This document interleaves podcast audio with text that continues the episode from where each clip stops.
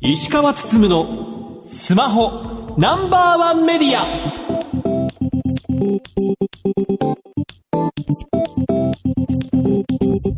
皆さんこんばんは。石川つつむのスマホナンバーワンメディア。パーソナリティスマホ携帯ジャーナリストの石川つつむです。アシスタントの松代ゆうきですこの番組は最新情報から役に立つ情報までスマートフォンと携帯関連商品の幅広い情報を発信する番組です。モバイル社会研究所というところがスマートフォンの比率といったものを発表してまして2023年1月の調べではスマホ比率96.3%になったという話が出ておりました。これまあその発表の内容を見ますと2010年にはスマートフォンの所有率は4%程度。それが2025年に5割を突破し17年に7割、19年に8割、21年には9割を超え、2023年には96.3%になったと。携帯スマートフォン所有者のうちのスマートフォン比率というものになっております。2008年に iPhone が出て、まあなんとなくね、スマートフォンって一般化してきたのかなというところもありますが、これあの、多くの人が誤解しているのが、iPhone が2008年に出た時に一気に iPhone が広まって、やっぱ世の中変えたみたいな印象あると思いますけども、ただ iPhone って2008年出た当初って、まあ、全く売れなかったっていうのが実際のところで、ソフトバンクが扱っていたこともあるので、やはり繋がらないんであれば、もう iPhone 興味あっても買わないよという人もいたので、当初全然売れなかったと。なので、今回のその調査データ見ても、2010年には4%程度だったということからも、iPhone 発売して2年経っても4%程度しかなかったと。ソフトバンクがやっぱりその全然売れないっていうので、危機意識が出てきて、ブリバディキャンペーンっていう iPhone を実質タダで持てますよっていう、まあ大盤振る舞いのキャンペーンを展開したことで、徐々にね、まあユーザーが増えていったというところもあるので、苦労したから孫さんがアップルにね直談判して iPhone で絵文字を扱えるようにしたとかっていうのもあったりもしましたしまあその後ねアップルも頑張って Suica 対応 FeliCa 対応したっていうのもあったりもするのでこういったね調査データを見ると改めてね、まあ、iPhone もね非常に苦労して売れてったというところでねようやっと Android 合わせて96.3%になったというところで言うとね100%になるのはねいつになるのかというところねまた気になるポイントなのかなというふうには思いました。さて石川さん今週の特集ですが。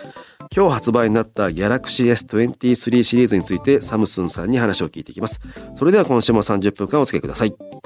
番組のツイッターハッシュタグは SPNO1 です。皆様からのつぶやきお待ちしています。石川つつむのスマホナンバーワンメディア。この番組は非鉄金属の総合ソリューションプロバイダーアルコニックス日本経済新聞社の提供でお送りします。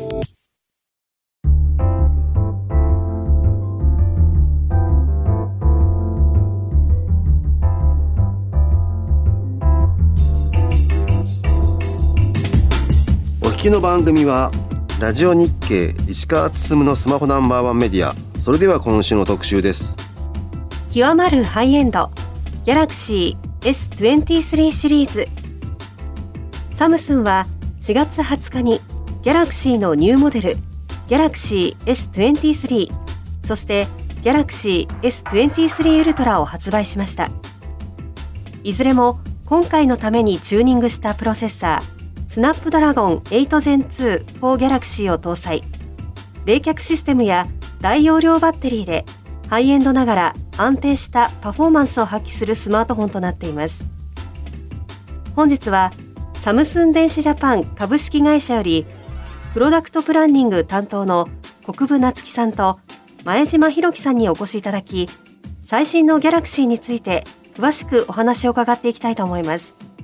国分さん前島さんよろしくお願いいたします。よろしくお願いいたします。よろしくお願いします。昨年春に Galaxy S22 秋には折りたたみスマホと常に新製品を発売している Galaxy ですが今回もさらにパワーアップした機種が発売されましたまずは、えー、昨年モデル Galaxy S22 シリーズから1年どんな感じだったかというところを振り返っていきたいなと思いますがかなり国内販売好調だったようですよね。Galaxy S22 シリーズ非常に国内で販売が好調でした。フラッグシップモデル高価格帯のモデルの市場というのが全体的にシュリンクしている中で S22 シリーズは、まあ、ウルトラは特にカメラやパフォーマンスあと S22 ベースモデルはサイズ感や全体的なバランス感というところをお客様にご好評いただきまして、え、前作よりも売り上げ面でもアップしておりまして逆に S23 シリーズ今回ご紹介する製品はその点をしっかりとさらに1段2段強化してきたモデルですのでお客様のご期待に添えられる製品になってるのかなというふうに思います。結構ね去年のモデルも高かったイメージがありますけどそれでも売れてるっていうのは何なんですかね。まあ、価格に対してしっかりと性能もアップしていて、でそこがお客様にとってベネフィットとして伝わっていてっていうところが大きい要因なのかなというふうに考えております。でまあそのまあ好調さを維持して、まあ、今回 S23 シリーズが発売になったというところですがすでに海外では発売済み販売済みというところですが海外での反響っていうのはどうなんですかね？2月に発表させていただきましてすでに発売も始まっているんですけれども大変嬉しい大きな反響いただいております。歴代最高の予約数を記録している国も存在してましてま、そこの要因何なのかというと特にカメラですとかバッテリー持ちといったところに好評いただいておりまして、えー、この点についてお褒めのレビューを多くいただいているような状況です。なので日本法人としても今後の日本発売かなり期待をしているような状況にございます。まあ2月にねアメリカで発表会があってでまあ自分行こうと思ってたんですけど行かずにでまあ日本からね中継見てたんですけど海外の反響も非常によくようやく日本に入ってくるというところなのかなというふうには思いました。で、えー、早速なんですけども Galaxy S23 について詳しく聞いていきたいと思いますがまずハイエンドのウルトラの方からご説明いただけますでしょうか今作は、まあ、S23 の上位モデルとなりますディスプレイは6.8インチの QuadHD プラスの UKL ディスプレイ搭載しておりまして RAM12GB で ROM は 256GB 以上を搭載しております。でカメラに関しましても4眼カメラリアの方に搭載しておりまして隙のないスペックとなっております。ノートシリーズから継承しております S ペンにも対応しておりますのでノートシリーズご利用中のお客様にも響く1台となっております。またバッテリーに関しましても国内の Galaxy デバイス市場最大容量の 5000mAh 搭載しておりますので電池持ちも長くお使いいただける製品となっております。松尾さんこれ実際に触ってみてどんな第一印象ですかね？なんか大きいなって思いました。うん。なんだけどそんなに握りづらくもないんですよね。うん、そうですね。あの今回 S23 ウルトラ見た目は前作とあまり変わっていないように見受けられてしまうかもしれないんですけれどもディスプレイと背面のエッジ部分両サイドの脇の部分のカーブの比率が変わっておりましてよりカーブの部分の面積が少なくなって画面の表面のフラットなディスプレイの面積が増えたことによって S ペンが使いやすくなっていたりフレームの部分が分厚くなっておりますので、まあ、持ち心地というところもしっかりと持ってお使いいただけるようになっております。カメラ周りのデザインはなんかすっきりしましたよね。今回 S23 ベースモデルに関しましてはもともとあったアルミニウムの台座のような部分というところをなくしまして、うん、S23、S23 ウルトラ共通でレンズが覆うようなデザインで統一感のある仕上げとなっております。バッテリーはどんな感じですか？今回我々が本当に自信を持って改善ポイントとしてお伝えしたいのがバッテリーになります。先ほどご紹介いたしましたチップセットディスプレイ等のハードウェアの効率が良くなりましたので電池持ちというのが大幅に改善しております。で特に S23 は前作の S22 と比べて最大約40%程度電池持ちがアップしておりますので、まあ、実は私すでに S23 使っている中で、まあ、本当に1日は必ず持つぐらいでまあ、今も3時間4時間ぐらい使っている中でバッテリー持ちが残り50%以上残っているというところで充電器を忘れてもまあ心配はなくなったというような感じでで S20 シリーズや S21 などの旧機種をお使いのお客様からしても、ま、こちらの電池持ちの良さというところはご実感いただけるのではないのかなというふうに考えております。というところでやはりまず注目はカメラ機能になるんですかね。そうですねギャラクシーといえばカメラがいいスマホというイメージ今までも持っていただいた方多いかと思うんですけれども今回さらにパワーアップをいたしました特に S23 ウルトラですと今回なんと2億画素のセンサーを搭載しております。まあ、過去6400万画素ですとか1億800万画素と、まあ、徐々に成長を遂げてきたんですけれども今回一気に2億画素までジャンプアップをしております。2億になると何が取れるのかっていうところなんですけれども例えば旅行先の山の上から見える市街地の風景ですとかを撮っていただいた後この建物何なんだろうとかこの部分だけちょっと綺麗に撮れたからちょっと拡大して保存したいなっていう時もトリミングをしていただけると拡大してもディテールがしっかりと保たれてるんですね。今手持ちのスマートフォンに東京タワーを麓から2億画素で撮った写真が入ってるんですけれども333メートルのてっぺんの骨組み拡大してみていただくとそこまで一本一本しっかりと構造まで見えるような写真になってます。なるほど、はい、確かに東京タワーの骨組みとかもしっかりしてますね。うん、ね。これだけ撮れるっていうことは例えば大人数で集合写真を撮ったとしても引きで全体を撮っても後から一人一人の顔とかも拡大して見れるのでこの点はとてもあの日常生活の中で使えるような機能になってるんじゃないかなと思っております。結構やっぱ2億っていう数字のインパクト大きいですよね。そうですね。うん他にカメラで特徴的なことってありますか？はい。はい23シリーズ通しての機能になるんですけれどもナイトグラフィー今回強化をしております、はい、昨年の S22 シリーズからナイト撮影をより強化しましてナイトとフォトグラフィーを合わせたナイトグラフィーという言葉を使って暗い暗所での撮影を訴求してまいりました。例えばセンサーサイズを大きくしたりですとかソフトウェアの処理を強化することで夜でも明るくディテールまでしっかり撮影ができるようになっております。今年はコロナの自粛も明けてきて夜外に出る機会が増えたという方も多いかと思います。東京はもうちょっと散ってきてしまってるんですけれども夜桜のライトアップですとか、まあ、今年は夏祭りとかも結構頻繁にやるんではないかなと思います。そんなシーンで大活躍のナイトグラフィーになります。でまた暗所ですと撮影時どうしてもブレが生じてしまういうことが多いかと思うんですけれども手ブレ補正もしっかりと強化されてましてデジタルの補正強化っていうのはもちろん S23 ウルトラの方は光学手ブレ補正の補正角も2倍に広くなってますので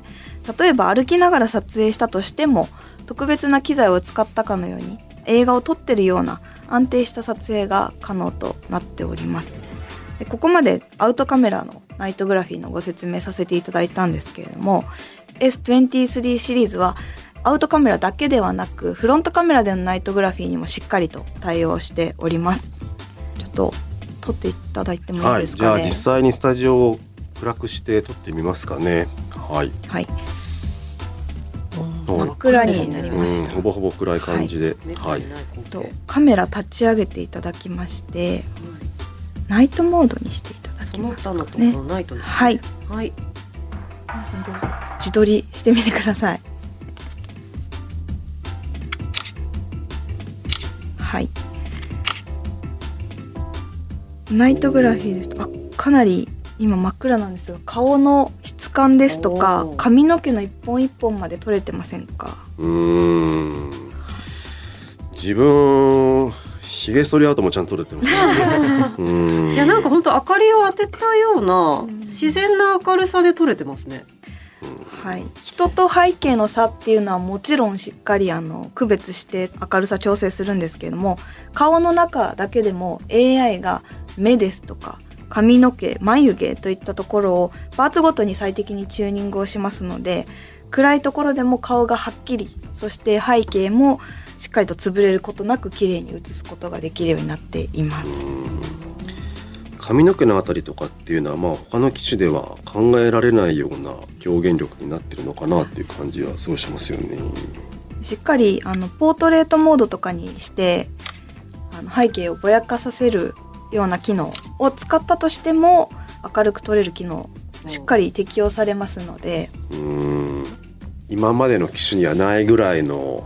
実力というか、うん、実際見ると全然違う。うんですね。うんこの辺っていうのはやっぱり AI とかセンサーの大きさとか聞いてきてるってことですよね。そうですね。うん、はい。必ずしも2億ガスだからっていうわけではないってことですよね。はい。うん。そこは違うってところですよね。しっかり S23 でも対応してるうんこの辺のやっぱり AI 処理っていうのがすごいのと積み重ねっていうのは大きいのかなっていうところですよね。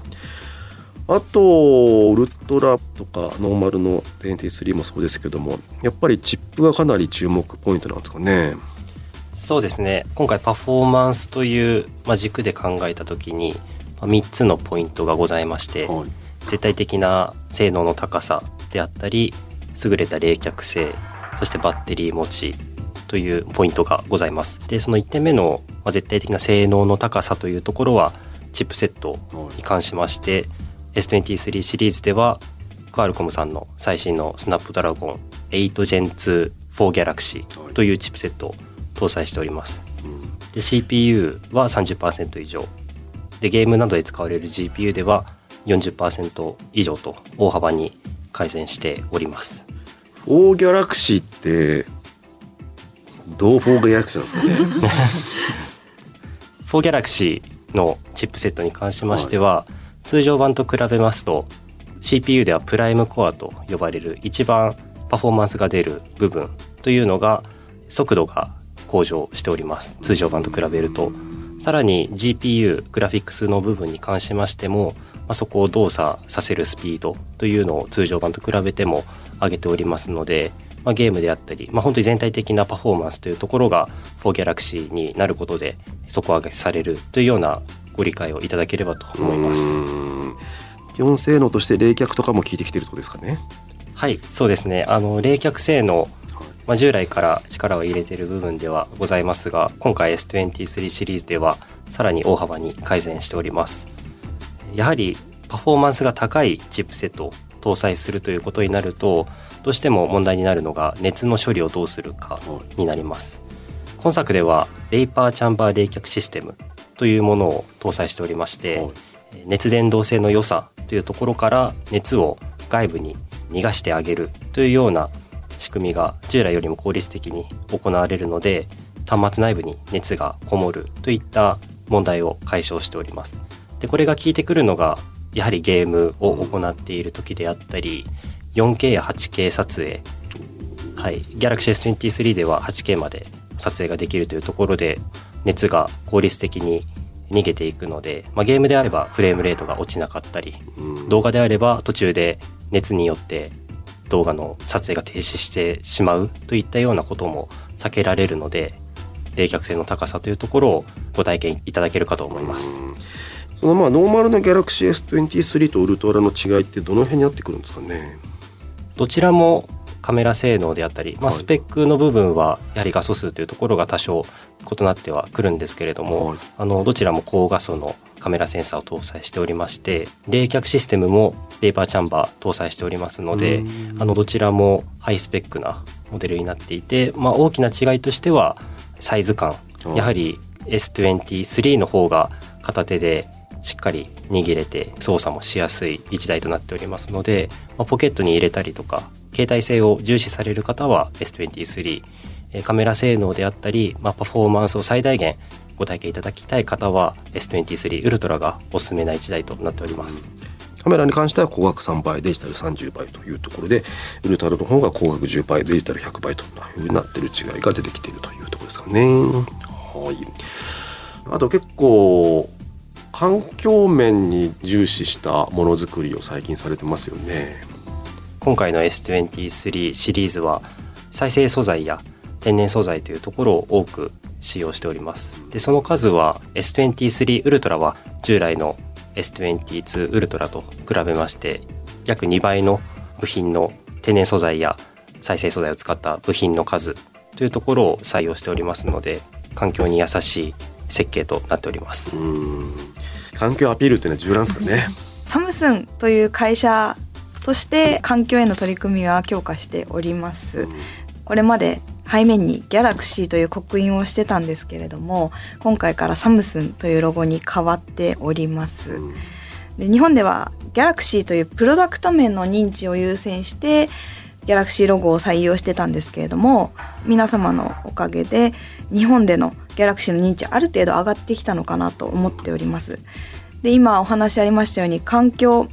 に対する活動というところもサムスンとして取り組んでおりますのでこれからはサムスンという社名を出してグローバル企業としてサムスンの企業姿勢をきちんとお届けしていきたいなと思いこのような変更に至ったという背景もございます。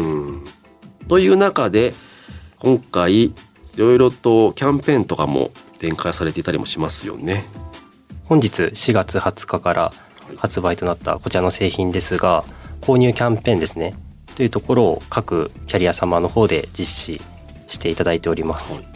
NTT ドコモ様では22歳以下の方であれば5月8日までご購入いただいた際には最大3万3000円端末の割引の方をしていただいております、はい、KDDI 様では機種変更されたお客様が最大1万6500円の割引をしていただいているというキャンペーンを実施しております。楽天モバイル様では新規契約者の方初めて楽天モバイルをご契約された方が Galaxy S23 ご購入された際に9000円分のポイントの申請の方をしていただいております。端末をお得にご購入いただけるチャンスかと思いますのでぜひご購入のご検討のほどお願いできればと思います。今回あれですよね。容量の大きいバージョンっていうのも発売されるんですよね。NTT ドコモ様では 512GB KDDI 様では 512GB と 1TB の大容量のストレージモデルを各キャリア様のオンラインショップの方で発売いたします。やはり大容量モデルっていうのもニーズがあったんですか、まあ、年々スマートフォンの利用率というのは上がっておりまして、まあ、それは写真をたくさん撮ったり動画をたくさん撮ったり、まあ、先ほどご説明ありましたように、まあ、2億画素っていうとなかなかなデータ量になるかと思います。でさらにはコンテンツ自体も大きくなっておりましてゲームアプリですと 10GB、まあ、20GB といった一つのアプリで本当に数十ギガバイト使ってしまうような状況もありますので、まあ、そういったアプリをご利用されるお客様から 256GB だと、まあ、従来モデルのストレージだと足りないというお声はいただいておりましたので、まあ、そこの部分を検討した上で今回最大 1TB の大容量ストレージの方を導入いたしました。まあ値段は各キャリアがつけてるという感じでねとはいえまあいいお値段するなというとこですけどもまあ日本今円安だったりもしますし、まあ、そこはしょうがないかなという感じですかね。少し高価格だなと感じる方もいらっしゃるかと思うんですけども、はい、実際触っていただければその分の価値があると思っていただけるようなモデルになってると自信を持ってお伝えできますのでぜひご検討してください。はい。といった感じでハイエンドモデルがありつつ一方でお買い求めしやすいモデルというのも発売になるんですよね。4月6日にですね Galaxy A545G というモデルを発表させていただいております昨年発売しました A535G 大変ご好評いただいていたモデルの後継モデルとなります。特徴としましては、はい、バッテリーカメラディスプレイの3点が挙げられましてバッテリーは 5000mAh と S23 ウルトラと同じ大容量バッテリーを搭載しておりますので一日中使い倒していただけます。カメラについても新しい5000万画素のアウトカメラを搭載しておりましてこちらでもより大きなセンサーサイズ搭載しておりますので夜でもしっかりとくっきりと明るく撮影することが可能になっております。そしてディスプレイについてこちらは6.4インチの有機 EL ディスプレイを搭載しておりますのでコンテンツが美しく楽しむことができます。前作対比明るさが25%アップしておりますので例えば真夏の野外といったような明るい場所でも視認性のいいディスプレイになっております。ハイエンドから求めやすいモデルまでギャラクシーとしては今回用意しているというところですよね、はい、まあ、それさん今までの話聞いて何か感想ありますか？ギャラクシーがナイトグラフィー？夜の夜景とかにも対応するような機能をしてるんであれば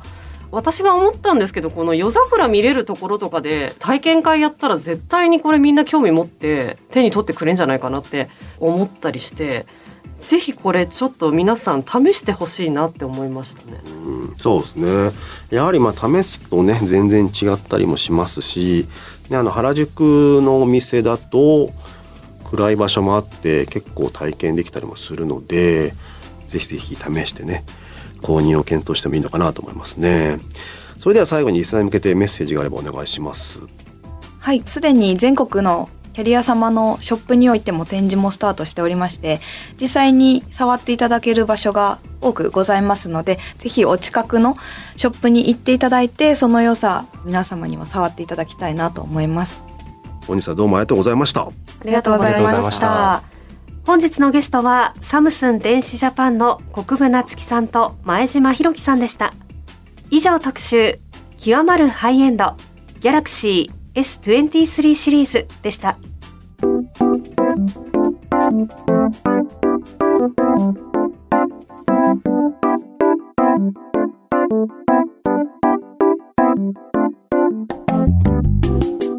石川つつむのスマホナンバーワンメディアエンディングです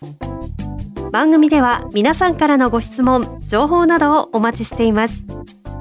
番組サイトは検索エンジンでスマホナンバーワンメディアとカタカナで検索してください。ラジコではタイムフリーで放送から1週間、いつでも無料でお聞きいただけます。さらに音楽ストリーミングサービス Spotify でもこの番組をお楽しみいただけます。また、Twitter のアカウントは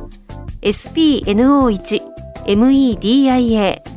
spno1 メディアです。ぜひフォローしてください。石川つつむのスマホナンバーワンメディアこの番組は非鉄金属の総合ソリューションプロバイダーアルコニックス日本経済新聞社の提供でお送りしましたさて石川さん来週ですが。現在調整中です。ラジオ日経石川つつむのスマホナンバーワンメディア。お相手は？石川つむと。松代ゆうきでした。ガビー